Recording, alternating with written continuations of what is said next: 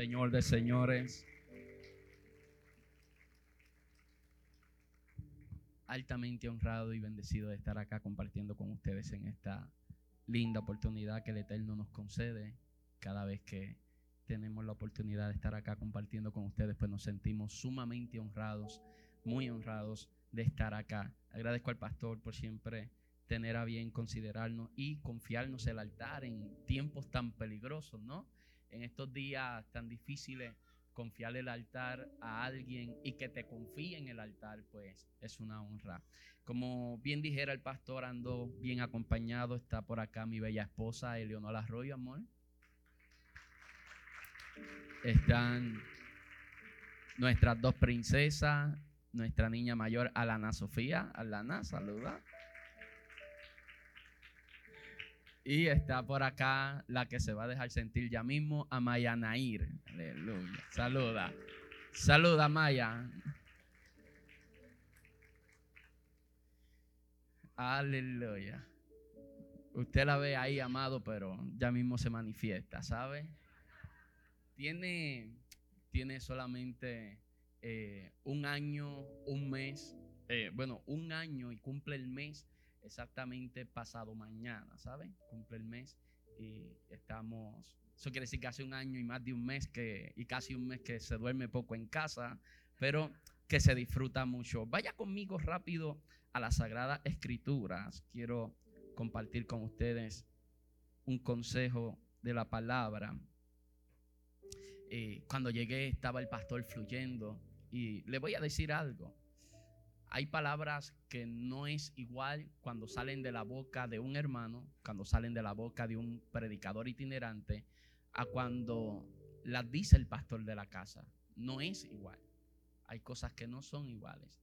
Y se percibía ese momento de Dios tan hermoso, esa saturación del Espíritu en las palabras del pastor y disfruto, disfruto de eso, poder ser parte de lo que Dios está haciendo con ustedes, amados de lo que Dios está haciendo con ustedes. Vaya conmigo si es, si es tan amable, a Juan capítulo 9, Evangelio según San Juan, capítulo 9.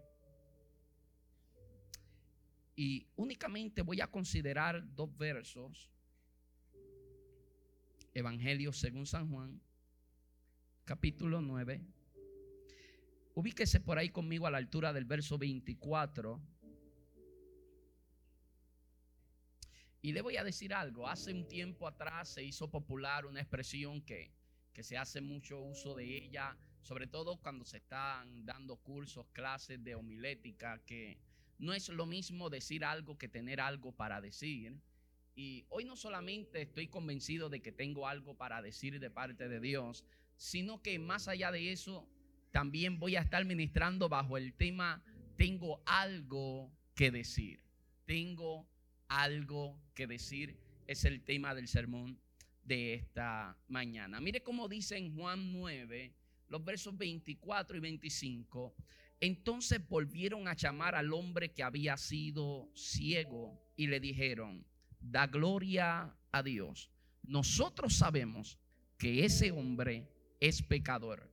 Entonces él respondió y dijo, si es pecador, no lo sé, pero una cosa sé, que habiendo yo sido ciego, ahora veo. Palabra del eterno Maestro, gracias por tu extraordinaria presencia. Una vez más estamos presentándonos ante ti, hambrientos y sedientos de tu palabra. Háblanos, ministranos, muéstranos el camino por el que debemos andar conforme a nuestras necesidades particulares y colectivas como comunidad de fe Muéstrate como respuesta por medio de tu palabra. Y permite, mi buen Dios, que a medida que disertamos la misma, prosigas trabajando en el corazón de mis hermanos ese abrazo que hace un rato recibimos, más que de un hermano, un abrazo de parte tuya, que tú continúes operando en la vida de nosotros. Como siempre en la libertad de tu espíritu he de ministrar la misma, pues acá está tu espíritu. ¿Y dónde está tu espíritu? hay libertad. Por Cristo Jesús, alguien diga amén. Amén. Tome su lugar, amado, y regáleme un tiempo. Tengo algo que decir.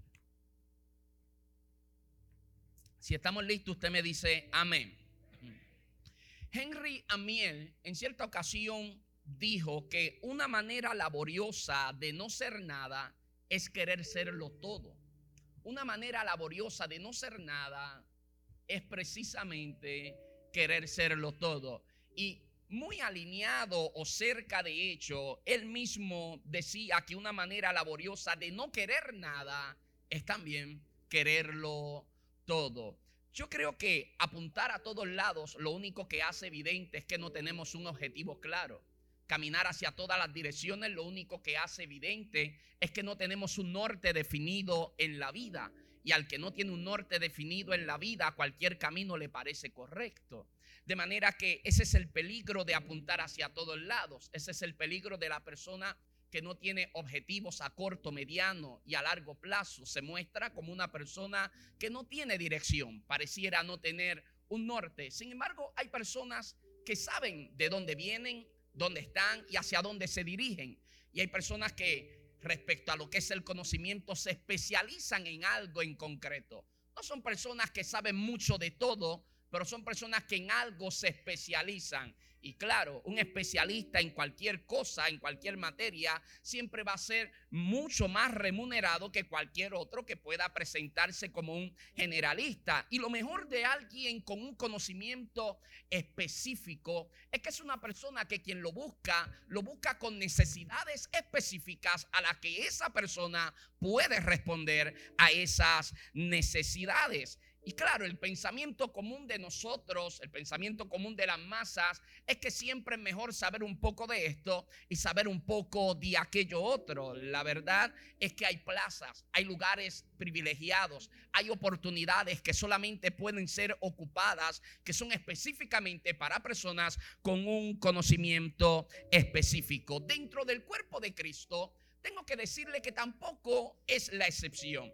Dentro del cuerpo de Cristo tenemos personas especializadas con un conocimiento en cristología, en escatología, en áreas específicas. Y el hecho de que tengamos personas enfocadas en ciertas áreas específicas nos ayudan a que esa parte del cuerpo de Cristo se mantenga en un continuo fluir, en un continuo avance y no sea amenazado por el estancamiento. Eso es algo que nos ayuda a nosotros. De hecho, los equipos de trabajo que suelen ser más exitosos, los que más se destacan, son aquellos cuyos componentes tienen conocimientos especializados. Usted va a notar que los de marketing, los de marketing no hacen el trabajo de los de publicidad, ni los de publicidad el trabajo de los de marketing, sino que cada uno tiene un conocimiento especializado y a eso se dedica, a eso se enfoca. Ahora bien, ¿a dónde apunta nuestra vida?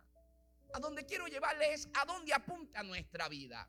¿Será que también hay algo en lo que yo pueda destacarme? ¿Será que hay algo en lo que usted también pueda destacarme fuera del rango académico, fuera de aquello de lo que pueda hacer el servicio ministerial, fuera de todo esto? ¿Hay algo en lo que nosotros como siervos de Jesucristo podamos destacarnos? ¿Hay quien pensará en este momento, José Luis? Quizás yo no sea la persona correcta y no está apuntando a la dirección correcta porque yo no soy una persona que esté capacitado con un respaldo teológico para poder hablar objetivamente de ciertas cosas de lo que es la teología, la vida cristiana, de quién es Dios. Sin embargo, le voy a decir algo, amado. Hay algo en lo que usted es un especialista y hay algo en lo que yo soy un especialista. Hay algo que usted conoce mejor que nadie y hay algo que yo conozco mejor que cualquier otro. Lo que usted conoce y usted sabe mejor que nadie es lo que Cristo ha hecho en su vida.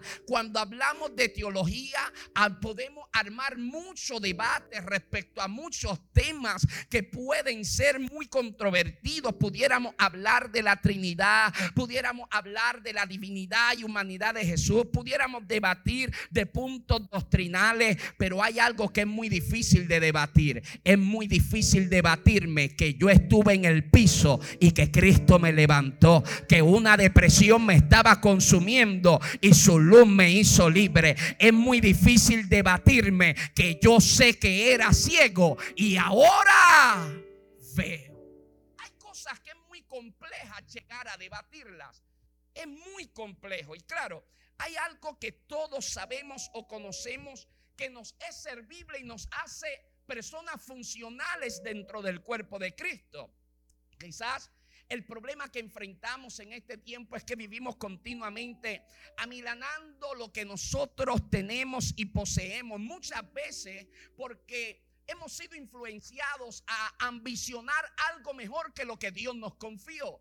Y déjeme ser claro en esto. Cuando digo algo mejor que lo que está en nuestras manos, lo digo entre comillas, de hecho entre grandes comillas, porque ¿qué puede ser más grande que lo que Dios puso en mis manos? Para mí, ¿qué puede ser mejor que aquello que Dios confió para mí? Claro, el problema que estamos teniendo es que vivimos ambicionando algo mejor porque vivimos en una continua comparación entre lo que tiene mi hermano y lo que tengo yo, lo que hace mi hermano y lo que hago yo. Y la comparación será la semilla que germinará el fruto en el cual voy a redundar sintiéndome o por encima o por debajo de aquel con quien me estoy comparando. So, es completamente natural sentirme superior o sentirme inferior cuando vivo en una continua comparación, pero aún más es muy difícil apreciar lo que está en nuestras manos cuando vivimos continuamente comparándolo con lo que Dios confió en las manos de alguien más. Claro, el problema es que vivimos ambicionando algo más. Hay alguien que predica mejor que yo,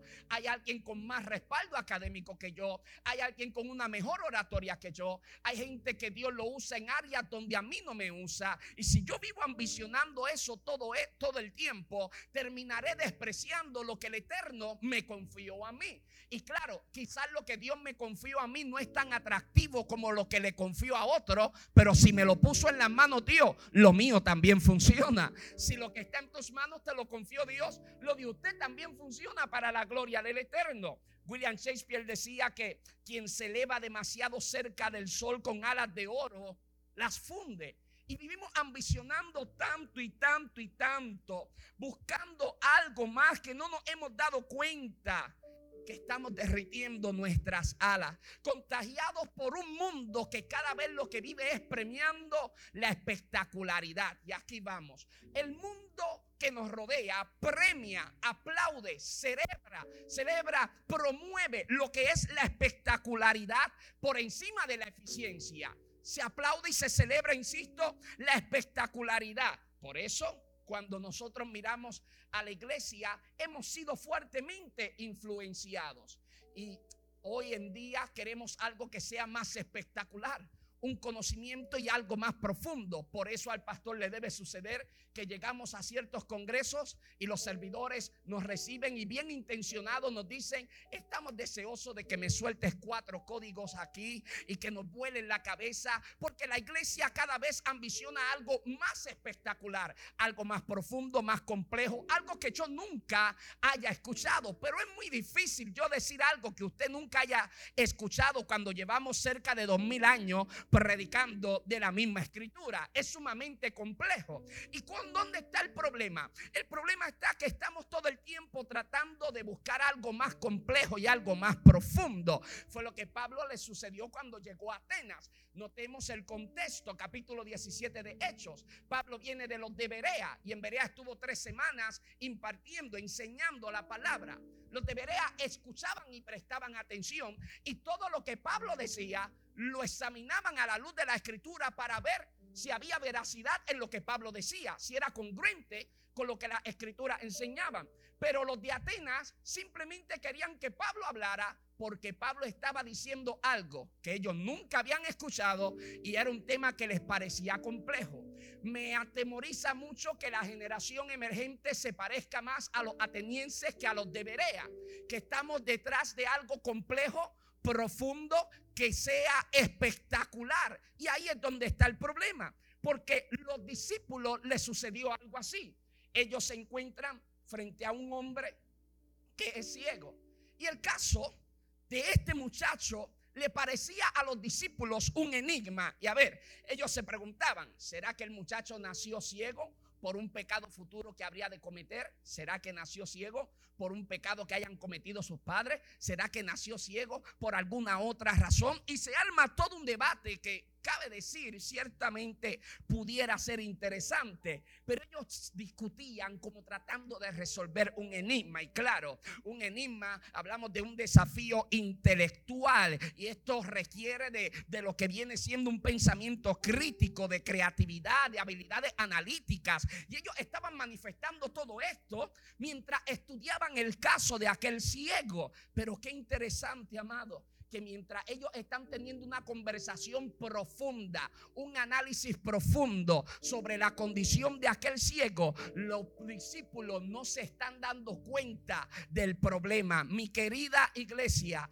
el verdadero problema no es que el ciego no vea, el verdadero problema es que los discípulos que no eran ciegos no vean la necesidad de aquel hombre que tenían frente a ellos. Estaban envueltos en un debate que era espectacular, que lo único que hacía era alimentar su ego y su curiosidad, pero que no afectaba en nada al que estaba necesitado. Y mi pregunta es, ¿de qué me sirve un debate, un mensaje, un discurso espectacular, pero que no salve, que no sane, que no afecte a aquel que está necesitado? Y yo pudiera hacer retrospección y mirar hacia y miro a un Chiche Ávila que tenía el mensaje más sencillo. Allí no había mucha profundidad, poco conocimiento del griego y del hebreo. Un mensaje sencillo sostenido por más de 40 años. Cristo viene pronto, pero en un mensaje sencillo miles de vidas corrían a los pies de Cristo. El enfermo se sanaba, el cautivo era libre. Mi querida iglesia, ¿qué es lo que estamos buscando? ¿La espectacularidad o la eficiencia? ¿A dónde nos estamos encaminando? Yo quiero que comprendamos. Jesús no buscaba la espectacularidad, pero todo lo que hacía era espectacular. ¿Sabe? Jesús no vivía en la búsqueda que hoy vivimos en la búsqueda de la espectacularidad, pero todo lo que él hacía resultaba que era espectacular. Claro, claro, cuando hablo de espectacularidad, me hablo, ah, estoy hablando específicamente de causar esa impresión llamativa, impactante, de lucir como extraordinario, ¿sabes? E, estoy hablando de llamar esa atención, de generar sobre todo asombro o admiración. Jesús no andaba detrás de eso necesariamente. Sin embargo, eso era lo que terminaba produciendo en la vida de las personas. Y debo ser insistente en eso. No buscaba la espectacularidad, pero todo lo que Jesús hacía era espectacular. Claro, amado, es una experiencia espectacular ver a Jesús predicar. Hubiera sido espectacular ver a Jesús cuando entró a la casa de Jairo. Es espectacular ver a Jesús entre la multitud y la gente tocándolo y se sanaba. Es espectacular verlo sentado en la piedra y allí comenzar a dar el sermón del monte. Es espectacular estar en la barca atemorizado y verlo caminar sobre la tempestad. Por supuesto que todo eso resulta espectacular. Es tan espectacular que Juan, Juan eh, eh, eh, de momento viene y dice, si se escribieran todos los milagros que Jesús hizo, los libros no caberían aquí en el mundo. Y, y claro, está haciendo uso, uso de una hipérbole, pero seamos honestos, lo que está tratando de mostrarte era lo espectacular que fue el ministerio de Jesús aquí en la tierra, pero todo eso vino como resultado nada de eso fue el enfoque. E, eso era resultado. Y aquí es donde eh, llego al meollo de esto. Jesús, el éxito ministerial de él no radicaba en la espectacularidad de su evento, sino en el impacto transformador que se producía en sus seguidores. Es decir, el éxito de Jesús con Pedro no fue sorprenderlo con dos pescas milagrosas. El éxito de Jesús con Pedro no es sorprenderlo haciéndolo caminar caminar sobre las aguas. El éxito de Jesús con Pedro no es sorprenderlo o decepcionarlo, como usted lo quiera ver, sanándole la suegra. Aleluya. O sea, el éxito de Jesús no era el éxito de Jesús con el caso objetivo de Pedro, no fue sorprenderlo. El caso, el caso de Pedro, el éxito de Jesús se hace evidente cuando vemos a Pedro en el libro de los Hechos y vemos un hombre de ser aquel con un temperamento indomable a ser un hombre sujeto al Espíritu de Dios que caminaba con su sombra ocurrían milagros. De manera que volviendo a la premisa de que todo lo que Jesús hacía era espectacular, pero que no lo hacía buscando la espectacularidad, sino la transformación, entonces comprenderemos que Jesús no estaba produciendo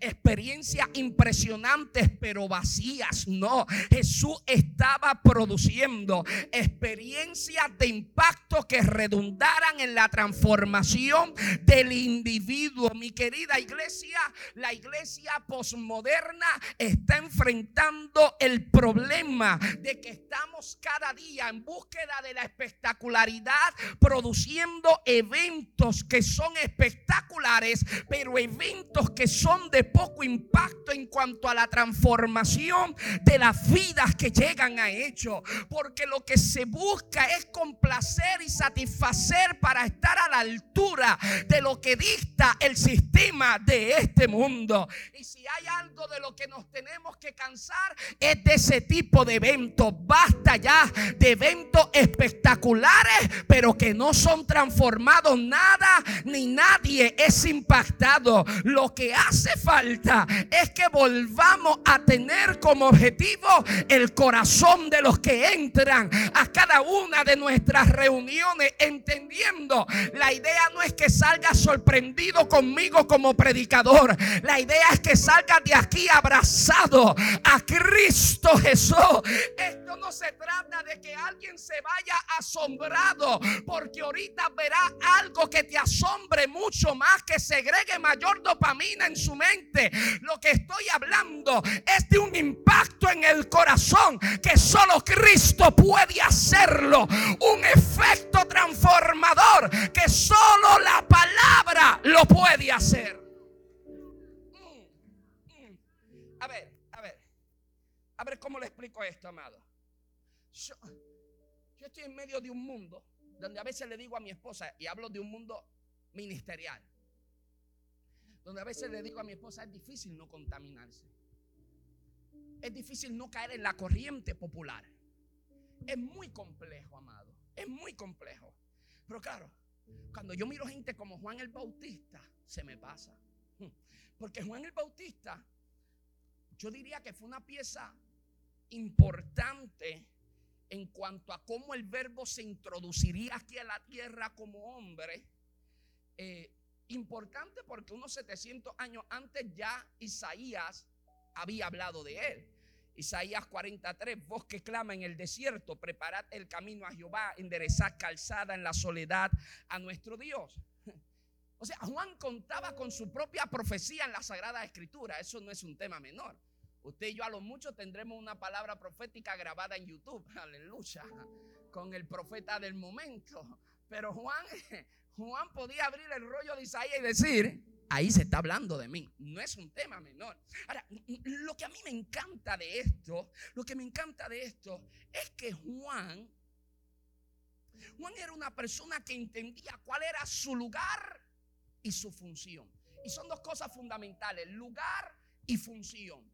¿Dónde tengo que estar y qué tengo que estar haciendo? Lugar y función. Juan sabía cuál era su lugar y función. Y entender y acoplarse, ajustarse a esas dos cosas fue lo que hizo que él fuera eficiente en la asignación que Dios le había confiado. Insisto, función y lugar, lugar y función. ¿Cómo yo sé que sabía cuál era su lugar? ¿Cómo yo sé que sabía cuál era su función? Está bastante claro en el capítulo 1 del libro de Juan, verso 22 y verso 23. Le dijeron, fueron donde él, amado, y le preguntaron, ¿eres tú el Cristo?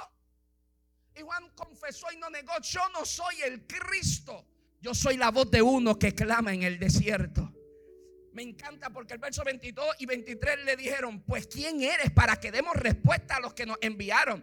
¿Qué puedes decir de ti mismo? Y Juan dijo, soy la voz de uno que clama en el desierto, enderezad el camino del Señor, como dijo el profeta Isaías. ¿Sabes lo que me encanta de Juan? Que Juan nunca Juan nunca trató de, usurpar el lugar que le correspondía a Jesús. Vamos a ponerlo en el contexto. En ese contexto histórico, el profeta del momento se llamaba Juan el Bautista.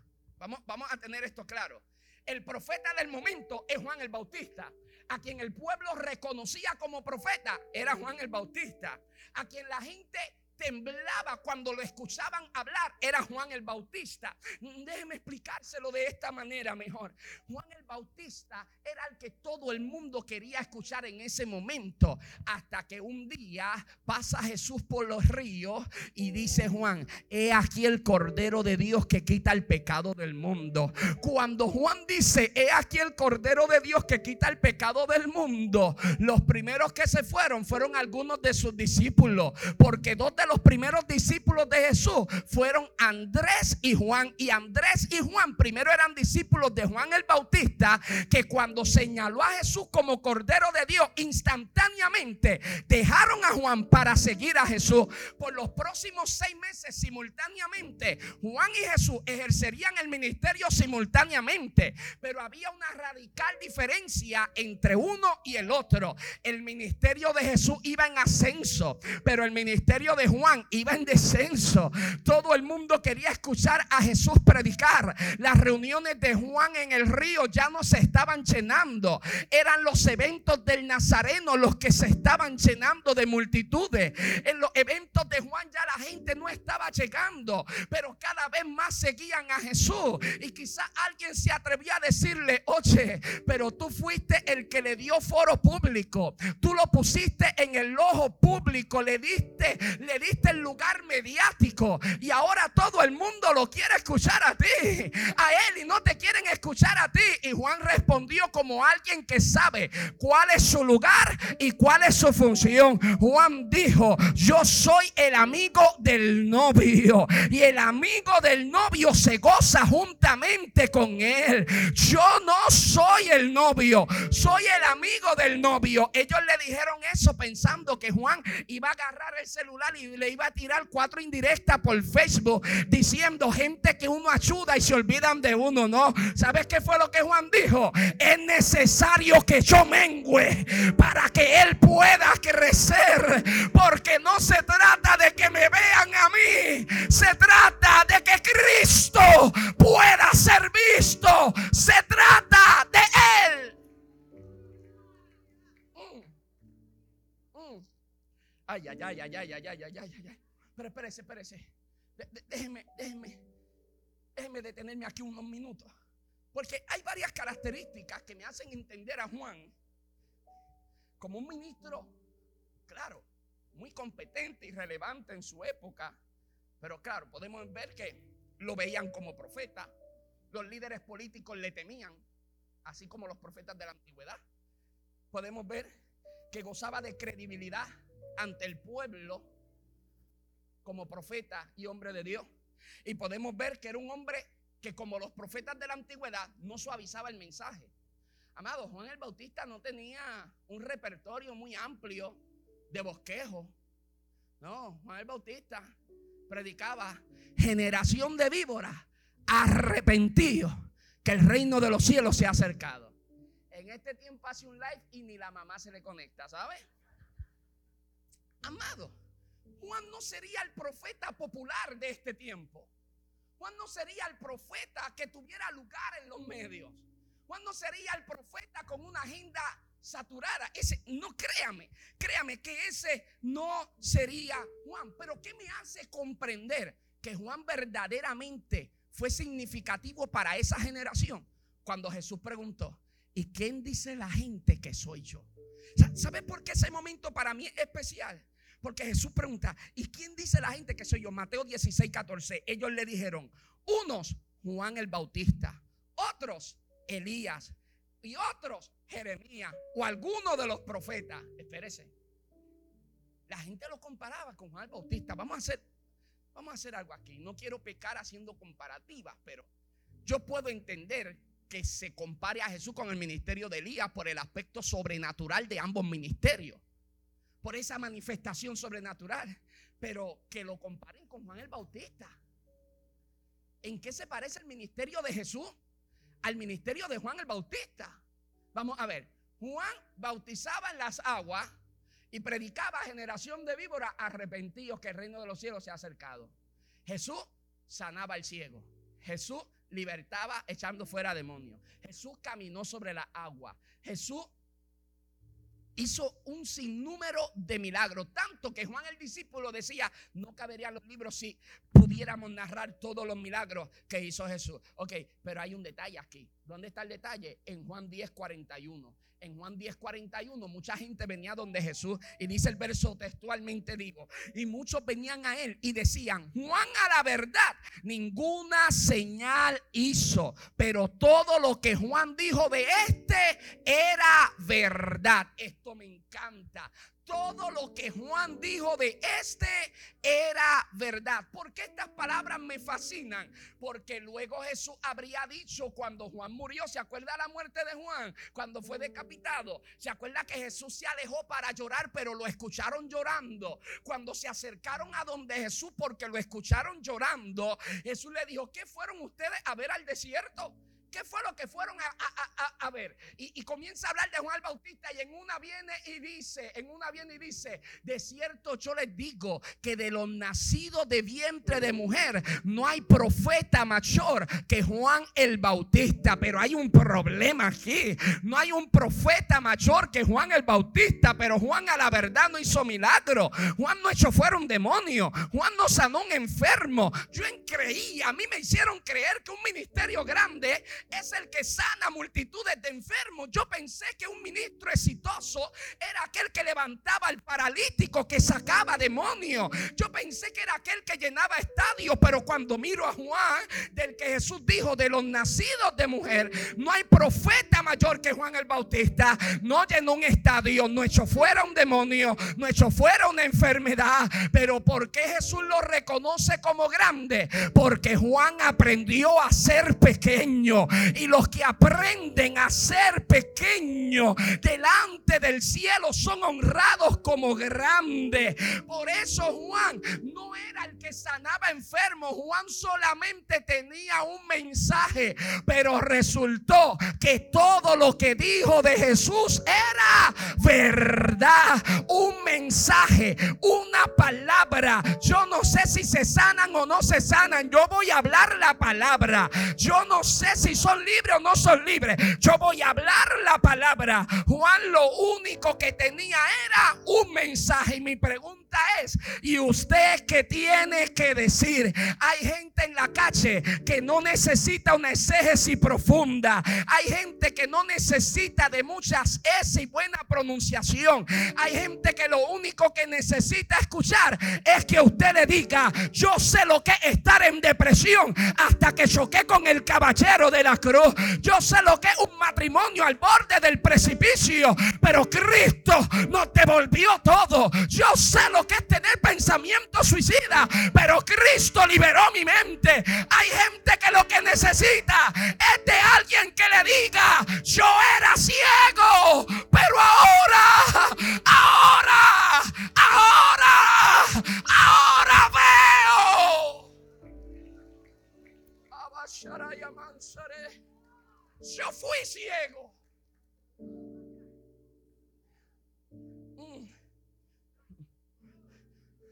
Claro, claro, claro. Yo sé, yo sé, yo sé.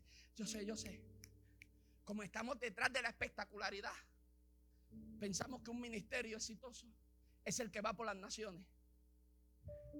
Recuerda cómo comenzamos este sermón con las palabras de Henry Amiel.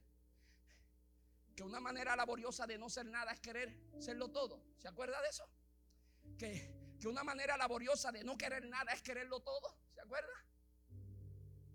A veces estamos apuntando a las naciones. A veces estamos apuntando a África, al continente africano. A veces apuntamos a la Amazonas. Pero nunca le hemos dicho al vecino, yo era ciego y ahora veo. A veces estamos apuntando lejos. A veces estamos apuntando lejos. Y yo le tengo que ser honesto, amado. No todos vamos a llegar allá. Pero a todos Dios nos dio una jurisdicción.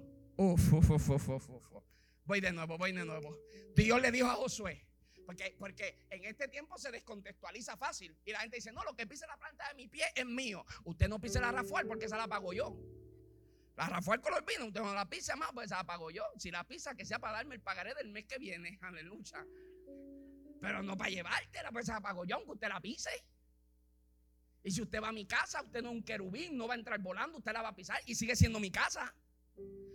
Entonces se descontextualiza a un nivel infantil eh, eh, en ciertos contextos evangélicos, ¿no? A un nivel infantil, me atrevería a decir, pastor, es un nivel infantil. Claro, claro, pero hay que entender, Dios no le dijo a Josué, todo lo que tú pises, vete y pisa. No, no, no, no, Dios le dijo, desde este punto limítrofe hasta este punto limítrofe, no vaya a pisar la tierra de los moabitas porque esa se la ha dicho a los de Moab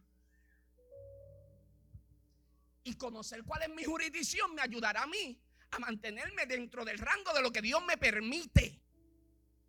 Y no todos vamos a llegar a África, pero todos tenemos una jurisdicción a la que podemos ministrar. Aleluya. No todos vamos a llegar a las naciones, pero todos tenemos un hijo, todos tenemos un, sobrino, todos tenemos un vecino, todos tenemos un compañero de trabajo en necesidad al que le podemos decir, ¿sabes qué? Yo era ciego y ahora yo era ciego y ahora veo. Déjeme decirlo de esta manera. Si nosotros estudiamos la enseñanza de Jesús los apóstoles y lo tratamos de sintetizar a qué fue llamada la iglesia en síntesis, yo me atrevería a decirle a usted que la iglesia fue llamada a adorar, evangelizar, edificar y servir. Primordialmente, mucho de lo que hacemos va a caer dentro de estas cuatro cosas. Adorar, número uno. Número dos, evangelizar. Número tres, edificar. Y número cuatro, servir. Fuimos llamados a eso. Todo lo que usted y yo hacemos como iglesia queda dentro de eso. Ahora, ¿cuál es mi responsabilidad como cristiano? Canalizar lo que yo soy, lo que yo tengo y lo que yo hago dentro de esas cuatro cosas. ¿Qué quiere decir eso? Que yo tengo que canalizar lo que yo soy, lo que yo tengo y lo que yo hago y ver cómo a través de eso yo puedo adorar, cómo a través de eso yo puedo evangelizar, cómo a través de eso yo puedo edificar y cómo a través de eso yo puedo servir. Quizás yo no tenga la mejor oratoria, pero hago pasteles. Pasteles para Navidad, ¿no? ¿Se entiende, verdad? Me di a entender. A ver si me di a entender. ¿No? Y quizás lo mío es la cocina. Claro, no te vamos a obligar a funcionar desde un altar si lo tuyo no es el altar. No todos fuimos llamados a funcionar desde el altar el Señor dijo, separadme a Besaleel, porque lo llené de mi espíritu para hacer obra de artífice. Hay gente que está llena del espíritu de Dios, pero para funcionar en lugares que no son de altar. Uh, claro, es que yo vengo de una formación pentecostal radical, ¿sabes? Mi abuelo pastoreó 53 años. Yo vengo de esta formación donde el margen de lo que no era pecado era muy pequeño, ¿no? Y todo lo que A mí todavía me queda algo de eso, amado, ¿sabes? No, yo no tapo el cielo con la mano. Ahí me queda algo de eso. Ahí me queda algo de eso. Y el Leonor sabe, amado, el Leonor lo sabe. Le digo un chiste, aleluya. Cuando el Leonor me conoció, yo no iba al cine. Alaba la gloria, aleluya. Y yo le dije, y yo le dije, yo le dije, yo quiero que sepa que yo te voy a sacar a comer. Pero a ver películas no. yo te saco a comer. Pero a ver películas no. Porque yo soy un hombre santo. Pero dentro de esa cultura que yo fui formado, oiga bien, ahí, ahí donde yo fui formado, todo ministerio, todo el mundo tenía que funcionar con ministerio de altar, pero no es, no, no, no es así, no es así, amado. ¿Cómo lo que yo soy, lo que yo tengo y lo que yo hago a través de ello puedo adorar, evangelizar, edificar y servir. Claro, y puede que no sea muy espectacular lo que yo tengo, lo que yo hago, la, aquello en lo que, aquella habilidad, aquel don, aquel talento que pueda estar en mis manos. Sin embargo, debemos comprender Quizás lo que usted tiene es algo sencillo, pero nunca jamás piense que lo que usted tiene es demasiado simple como para Dios poder usarlo. Y permítame hacer la diferencia porque cuando hablamos de algo simple, hablamos de algo que es llano, fácil, algo con falto de profundidad. Sin embargo, cuando hablamos de lo sencillo, estamos hablando de algo que es certero, esencial, algo que es claro y algo que es preciso. Quizás lo que usted tiene para decir no es algo muy elaborado, es bastante sencillo, pero no confunda la sencillez del mensaje de Juan con algo simple, porque puede ser sencillo que yo le diga usted, hermano, yo vengo de una familia disfuncional. Claro, eso es sencillo. Y aquí estoy hablando de un caso verídico, en mi experiencia. Yo le puedo decir a usted, yo vengo, amado, de una familia disfuncional donde mi papá era adicto a la droga, mi papá era usuario de crack. Y yo le puedo hablar de eso. Es sencillo y cambió el paradigma familiar. Con mi familia va a ser diferente. Yo lo digo de manera sencilla, pero esa palabra sencilla involucra una profundidad porque fueron noches de dolor, fue una adolescencia de inseguridad. Hay cosas que yo no voy a poder olvidar. Yo no puedo olvidar ver a papi golpear a mami para robarle una prenda, venderla y satisfacer su vicio al crack. Yo no puedo olvidar ver a, a mami y a nosotros ser recluidos por la policía y dormir en una comandancia porque están buscando a papi que anda como fugitivo. Yo no puedo olvidar vivir dos meses en la casa Julia de Burgo, protectora de mujeres y niños menores de edad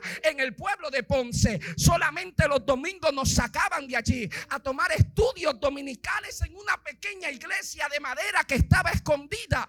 Cuando salimos de allí, alguien le dijo a mi mamá que por conducta aprendida, mis hermanos y yo teníamos alto riesgo de que en un futuro seamos igual que mi papá, usuarios de droga y maltratadores de mujeres. Según aquella persona, José Luis Torres de Jesús, para el 2020 tenía que ser usuario de droga y maltratador de mujeres. Lo que no sabía esa persona es que en la agenda del cielo decía que para el 2023 José Luis tenía que ser un predicador de la palabra, porque la última palabra sobre tu vida no la tiene el psicólogo, no la tiene el médico, la última palabra sobre tu vida la tiene el autor de la vida. Se llama Cristo, se llama Cristo.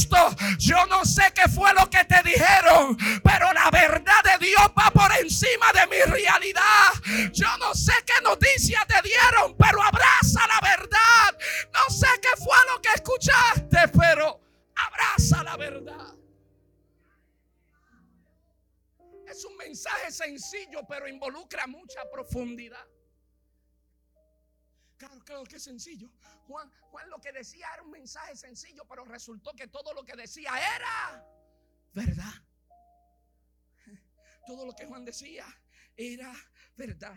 Todo lo que Juan decía era verdad. Claro, yo, yo no puedo, yo no puedo ir en búsqueda de algo más profundo, ir en búsqueda de algo más complejo y olvidarme de la capacidad de lo sencillo. Oh de la capacidad de lo sencillo. ¿Por qué? Porque claro, lo sencillo ayuda a la conexión y a la comprensión. Amado, aquí pueden haber personas muy elocuentes y hacer una exponencia magistral. Y puede venir un hermano a dar un testimonio sencillo. Y el invitado que está aquí necesitado conectar más con el testimonio sencillo del hermano, poco elocuente, con poco dominio escénico, pero conectar, comprender y ser impactado. ¿Detrás de qué estoy? ¿Detrás de qué vamos? ¿De la espectacular, espectacularidad o de la eficiencia? ¿Detrás de qué vamos? ¿Detrás de qué vamos? ¿Por qué estoy hablando de esto? Porque usted es útil en esta casa. Usted es útil en esta casa. Quizás usted, lo de usted no es la música, lo de usted no es hablar en público, pero ¿qué es lo que tienes? Y cómo a través de lo que tienes, de lo que haces, puedes adorar, puedes evangelizar, puedes edificar y puedes servir. Deja de sentirte que no eres parte del propósito de la noticia de Dios con esta casa, porque si estás integrado a la casa, formas parte de ello. Y claro, amado, hay cosas sencillas, pero que mucha gente conecta con lo sencillo. ¿Te ha sucedido, pastor, que, que estamos predicando y lo que yo pensé, lo que yo pensé que era lo más elaborado del sermón fue lo que menos impacto causó? Y algo que dije, algo que para mí pasaba por desapercibido, viene una persona y me dice, varón, esas palabras me tocaron tanto que han marcado un antes y un después en mi vida. Y yo decía, pero en serio, en serio. Sí, sí, sí, eso era lo que yo estaba necesitando. Claro, pero en búsqueda de la espectacularidad me olvidé que a través de lo sencillo hay conexión, que a través de lo sencillo hay comprensión, que a través de lo sencillo algo puede suceder. Por eso la Biblia nos envía a testificar. Y la Biblia nos habla del poder de testificar. Juan 1 del 6 al 8. Hubo un hombre enviado de Dios, el cual se llamaba Juan. Este vino por testimonio para que diese testimonio de la luz a fin de que todos creyesen por él. No era él la luz, sino para que diese testimonio de la luz. Juan 18, 37. Le dijo entonces Pilato, luego eres tú rey. Respondió Jesús, tú dices que yo soy rey. Yo para esto he nacido y para esto he venido al mundo, para dar testimonio de la verdad. Todo aquel que es de la verdad oye mi voz. Hechos 4:33. Y con gran poder los apóstoles daban testimonio de la resurrección del Señor Jesús y abundante gracia era sobre todo ellos. Primera de Pedro 2:9. Mas vosotros sois linaje escogido, real sacerdocio, nación santa, pueblo adquirido por Dios. Pero siempre dejamos el verso ahí. La pregunta es: ¿para qué somos todo eso? Para que anunciéis las virtudes de aquel que os llamó de las tinieblas a su luz admirable. Amado, usted nunca se ha puesto a pensar, esto sí que lo he pensado múltiples veces. Dios, ¿por qué cuentas conmigo si tienes millares de ángeles? Dios, ¿por qué cuentas conmigo y no envía ángeles acá a pregonar? ¿Sabes por qué Dios cuenta con tu boca aquí en Renuevo Justo? ¿Sabes por qué Dios cuenta con usted aquí en Humacao, donde sea que usted vive? Porque hay algo que usted puede hacer que los ángeles no pueden hacer. Los ángeles no pueden cantar el cántico de la redención. Un ángel no puede decir, yo estaba perdido y Cristo me salvó. Un ángel no puede decir, yo estaba enfermo y Cristo me sanó. Un ángel no puede decir, yo estaba perdido y Él me alcanzó. Pero todos los que estamos en este lugar podemos testificar, nos salvó. Estábamos en tiniebla, pero su luz nos alumbró. Estuvimos enfermos, pero Él nos sanó.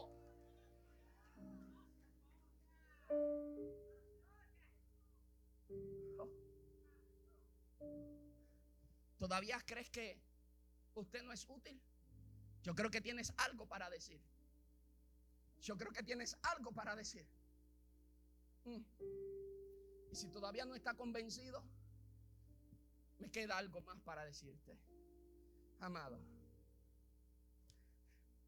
el mensaje del que decía, yo era ciego y ahora veo, es algo sencillo, no hay nada espectacular ahí ni profundo. De hecho, yo, yo quiero que usted vea, yo era ciego y ahora veo porque me sanó Jesús. Eso es todo. Y cuando él venía entrando al lugar de su residencia, algunos decían, uh, oh, esa se parece al ciego. Otros decían, no, yo creo que ese es el ciego. Y él decía, yo soy el que era ciego. Yo soy el que era ciego. Y la gente se aconglomeró alrededor de él. Y le comenzaron a preguntar, ¿qué fue lo que te pasó? Claro, le voy a contar qué fue lo que le pasó. Usted sabe esta historia de memoria, amado. Usted se la sabe de memoria, pero déjeme, déjeme decírselo. Eh, Jesús está allí. Lo traen a él. ¿Y qué hizo Jesús con este muchacho? Jesús con este muchacho. Lo único que hizo, oiga bien esto, oiga bien esto. Lo único que Jesús hizo fue lo siguiente. Jesús escupió y con su saliva lo sanó. Ahora, imagínense que yo vengo aquí donde usted y yo le digo, hermano, yo era paralítico. Imaginemos, imaginemos, usted me está viendo a mí caminando aquí, ¿no? Yo le digo a usted, hermano, yo era paralítico hasta hace tres días. Estuve en un evento donde el predicador me escupió y ahora estoy caminando. Claro, usted va a celebrar el milagro, pero usted no es tan espiritual como para no cuestionar el método. No creo que haya alguien aquí tan espiritual como para decirme, y perdone, no quiero subestimar la espiritualidad de nadie, ¿eh? pero no creo que haya nadie con tanta espiritualidad como para no cuestionar, oye, pero era necesario que te escupiera. Y era necesario que te escupiera. Claro, pero ese, vea, porque esto es lo que me parece interesante. Yo sé que puede ser un dato menor, pero precisamente esto es lo que me impacta que a nadie le impresionó el método. Se da cuenta que cuando Jesús lo sanó con un método poco convencional, nadie habló del método. Usted no va a encontrar ningún fariseo diciendo, ¿por qué lo escupió? Usted no va a encontrar a nadie diciendo, pero ¿por qué así? ¿Por qué de esta forma? Aleluya. Eh, espérese, espérese, espérese, espérese. Yo no entiendo, yo no entiendo, yo no entiendo. Yo no entiendo. Nadie cuestiona el método. Yo, cuestiono el método, amado. Perdóneme, perdone lo, superficial que puedo ser. Pero a mí me impacta el método. Está bueno que lo sanó. Eso lo celebramos. Pero, pero, pero, pero está raro que me escupa, ¿no? Está raro, amado. Está raro, está raro. De hecho, déjeme decírselo de esta forma. No es el primero al que Jesús escupe. Hey, Marcos 7 del 31 al 37. Un sordo mudo. Jesús mete sus dedos en sus orejas y le escupió la lengua. Oiga bien lo que estoy diciendo. Yo hago eso, me cancelan, me fundan y, y, no es poco lo que yo le estoy diciendo. Y le estoy dando la cita, amado. Jesús le escupió. Marcos 7, 31 al 37. En Marcos 8, 22 al 26, sanó también a otro. Sanó a uno. Sanó a uno. Que Jesús le escupió los ojos también. Míreme acá. Míreme si es cuestionable o no el método. Jesús le escupió los ojos. ¿Se acuerda de este? Y le dijo, ¿y qué ves? Y el muchacho le dice, veo la gente como árboles. No es el mismo caso del que leímos al principio, es otro. Y le dice, veo la gente como árboles. Y la Biblia dice que entonces le puso la mano y vio bien. Pero espérate, criatura. ¿Y por qué no me pusiste la mano en la cabeza desde el principio? Y evitábamos la parte donde me escupías. Aleluya. Porque me escupiste y no me sané. Me pones la mano y me sano. Evitemos la parte del escupitajo y me ponen la mano. Claro, claro. Pero le voy a decir algo, amado. Le voy a decir algo. Todo el mundo, todo el mundo estaba allí cuestionando el que lo sanó. Nadie cuestionaba cómo lo sanó. ¿Sabe por qué no se cuestionaba cómo lo sanó? Porque Jesús nunca utilizó, Jesús, Jesús no insistió en el mismo método. No a todo el mundo Jesús lo sanó de la misma forma algunos tocaban su manto y se sanaban. O, otros Jesús le ponía la mano y se sanaban. Un leproso, un leproso hincada su rodilla, Jesús lo tocó y al hablar se sanó.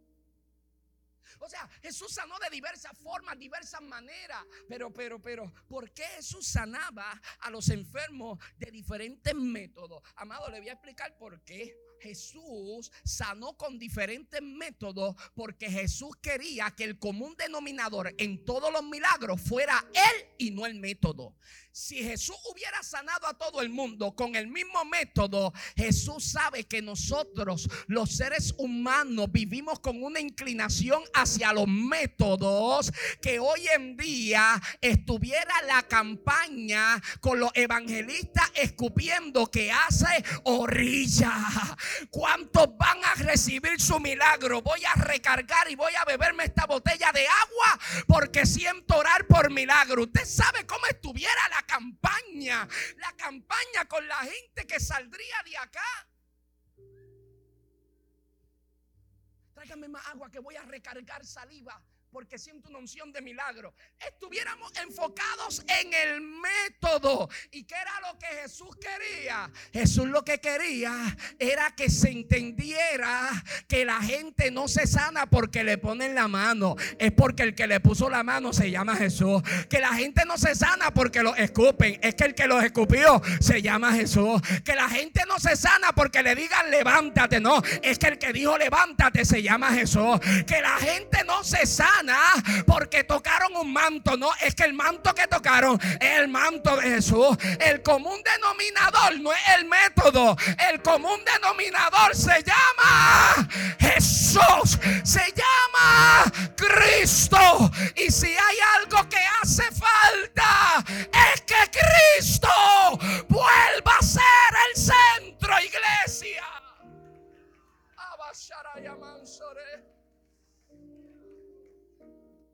De esto es que se trata. De esto es que se trata. Espérense que ya nos vamos, ya nos vamos. Ya nos vamos. El mensaje no tiene que ver con el ministro. El mensaje tiene que ver con Jesús. Y él dice, es que es que me sanó uno. Y los religiosos comenzaron a cuestionarle, hey, pero ese que te sanó no es del grupo de nosotros. Ese que te sanó hace milagros sábados. Y los sábados usted puede esperar un día más para seguir enfermo. Aleluya. Usted puede esperar. Si lleva Llevas 12 años con flujo de sangre, espérate un día más. Aleluya. Eh, no es como que te va a atormentar más por un día más siendo ciego. Eh, ese, hace, ese come y no se lava las manos. Ese hombre y comenzaron a hablar todo aquello de lo que ellos se apegaban para acusar a Jesús. Todo eso, todo eso, todo eso. le están diciendo que ese hombre es que esto, es que lo otro. Y mientras estaban atacando, y mientras estaban atacando, mientras estaban atacando, el muchacho responde magistralmente. Él dice, yo no sé si ese hombre es pecador o no es pecador. Y a veces tenemos un conflicto en este tiempo. Mira, yo no sé si ese hombre es bautista o si es pentecostal. Yo no sé si él es reformado o si es arminiano. Yo no sé si es reformado o arminiano. Yo la verdad es que yo no sé si él es milenista o no es milenista. Yo no sé si es, si es por rato o, o si hay tribulación o no hay No, yo no sé. Hay una sola cosa de lo que yo estoy seguro. Yo era ciego. Yo llegué por esta puerta arrastrándome. Yo llegué por esta puerta sintiendo que mi vida no valía nada. Pero cuando llegué a este altar, choqué con el caballero de la cruz. Hoy puedo decirte, yo era ciego,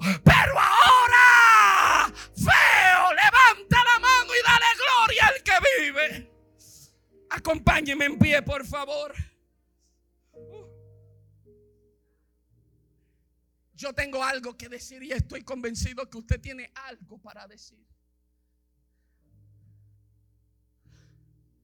Tenemos algo que decir.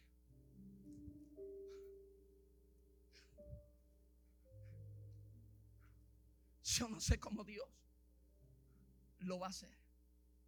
Yo solo sé que Él lo hace. Yo no sé cómo Él lo hace, yo sé que lo hace. Yo no sé cómo Dios se la arregla, yo sé que se la arregla. Pero hay algo que ya Dios hizo en tu vida. Y hay algo que ya Dios hizo en mi vida. Yo, yo, a veces estamos caminando y estamos viendo lo que quisiéramos que Dios hiciera en nosotros. Muchos de nosotros llegamos al culto pensando en lo que quisiéramos que Dios hiciera hoy en nosotros.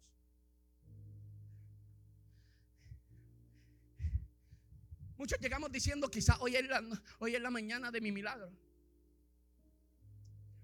Quizás hoy Dios me toca y mañana cuando vaya al médico, el médico dice, mira, desapareció todo eso.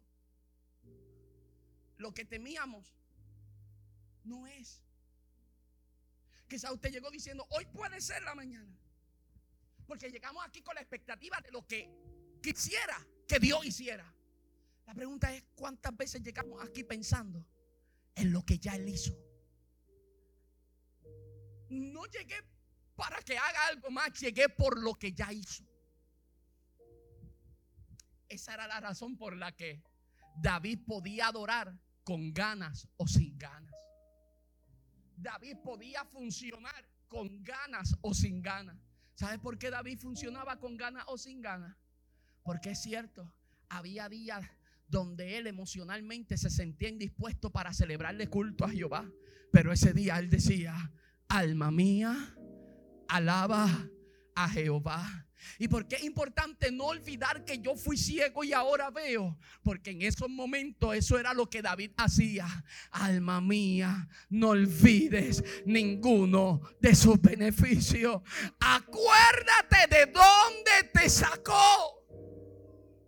Alma mía, alaba a Jehová. Quizás llegaste hoy aquí pensando en lo que falta porque Dios haga en mi vida. La pregunta es, ¿qué tal si, si lo que nos empuja es el agradecimiento por lo que ya hizo?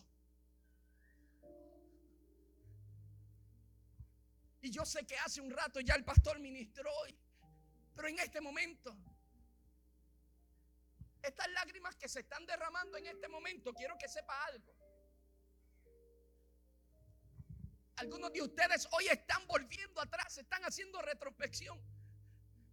Y, claro, este mensaje humanista, antropocéntrico que estamos viviendo en este tiempo, nos dice no, que no hay que mirar hacia atrás, que es para adelante. Y es un falso positivismo, amado, que no beneficia absolutamente a nadie. No es malo mirar atrás, malo es regresar atrás. El Señor decía, no te olvides que con mano poderosa te saqué de Egipto. No te olvides que en el desierto te sostuve con alimentos que tus padres no conocieron.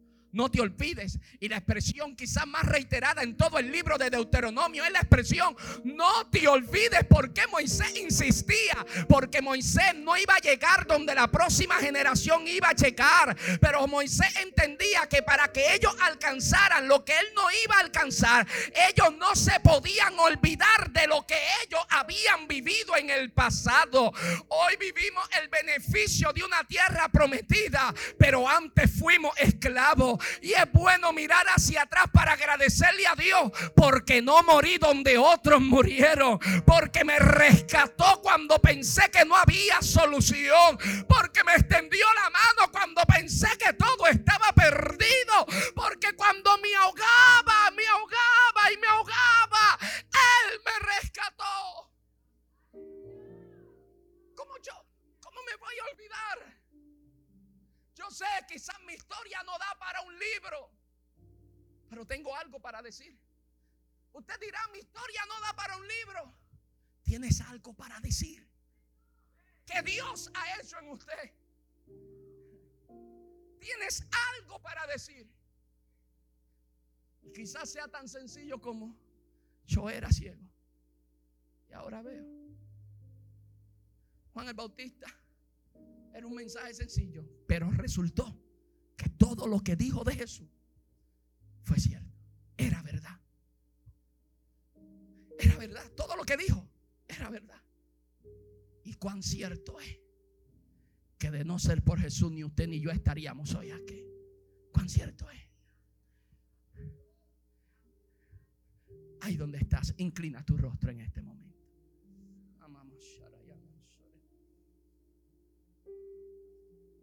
Tienes una historia con Dios. Y Pablo, Pablo decía, ¿sabes de qué yo me voy a gloriar? No de los milagros. Me voy a gloriar en mi marca, en mis sufrimientos. Porque cada marca en mi cuerpo me recuerda que Dios ha sido fiel. Que Dios estuvo ahí cuando yo pensé que no podía. Me voy a gloriar en que llevo las marcas de Cristo.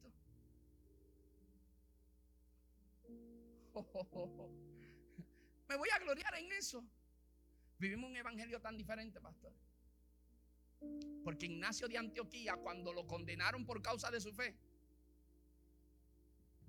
cuando lo trasladaban a Roma para su ejecución, escribió cartas a la iglesia. Y en algunas de sus cartas él decía, yo sé que ustedes, algunos de ustedes, están haciendo movimientos para tratar de librarme de la muerte. Les digo no me roben el privilegio de padecer juntamente con Cristo. No me quiten el privilegio de entregar mi vida por Él. No me lo quiten. No me lo quiten. Ha sido tanto lo que Él me ha dado. Ha sido tanto lo que Él me ha dado. Ha sido tanto lo que he recibido inmerecidamente que solo puedo entregarme a Él. Mi vida está rendida a sus pies. Si usted necesita una oración por fortaleza, yo le invito a que venga a este altar. Si usted está ahí y usted dice, oh predicador, yo necesito que ore por mí, venga al altar. Concédame el honor de orar por usted. ¿Habrá alguien amado que diga, predicador, yo lo necesito? Yo necesito hoy que mis fuerzas sean renovadas. Dios bendiga. Y usted dice, ha sido duro. Claro que ha sido duro. Acá no ha sido fácil para nadie. Acá no ha sido fácil para nadie. Pero hay algo que yo sé. Yo era ciego y ahora veo. Él lo hizo una vez. Él lo él tiene el poder para hacerlo otra vez. Él tiene el poder para hacerlo otra vez. Cuán maravillosas son sus obras.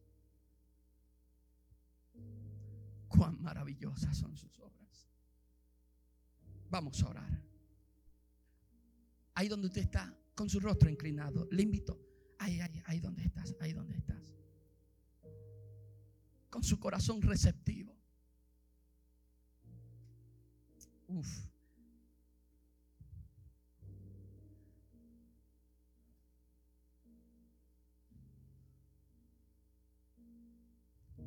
Es que a veces olvidamos lo que Él hizo en nosotros. Y estoy tan enfocado en lo que quiero que haga que me estoy olvidando de lo que hizo. Cuando se hizo aquel famoso estudio que resultó que algunos de los países más felices del mundo eran países tercermundistas donde carecían de necesidades básicas como agua potable, educación, alimento, ropa, educación.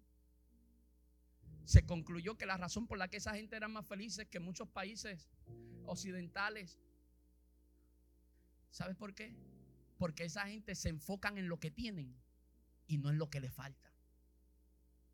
Y cuando yo vivo enfocado en lo que he recibido, en vez de enfocarme en lo que me falta. Moisés dice, yo no, conmigo no, te equivocaste, yo soy torpe de labio. El Señor le dice, te envío a Aarón. No, pero es que yo, es que, es que esa gente no me va a creer. ¿Qué tienes en tu mano, Aarón? Una vara. La viuda se acerca al profeta. Mi marido murió, los acreedores persiguen, me persiguen, se quieren llevar a mis hijos. Le dice, declárame, ¿qué tienes en casa? Ve, ve, ve, ve. ¿Está viendo el común denominador?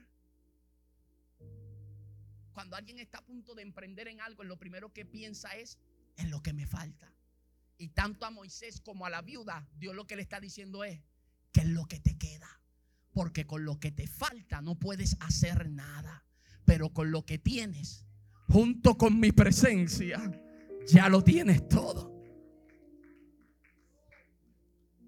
Ahí donde estás. Adoramos al Rey y oramos. Gracias, Padre, por tu presencia. Gracias, Espíritu Santo. Más grande que estar a tus pies. Gracias, Señor. Díselo, estar gracias, a tus pies. No hay lugar my side.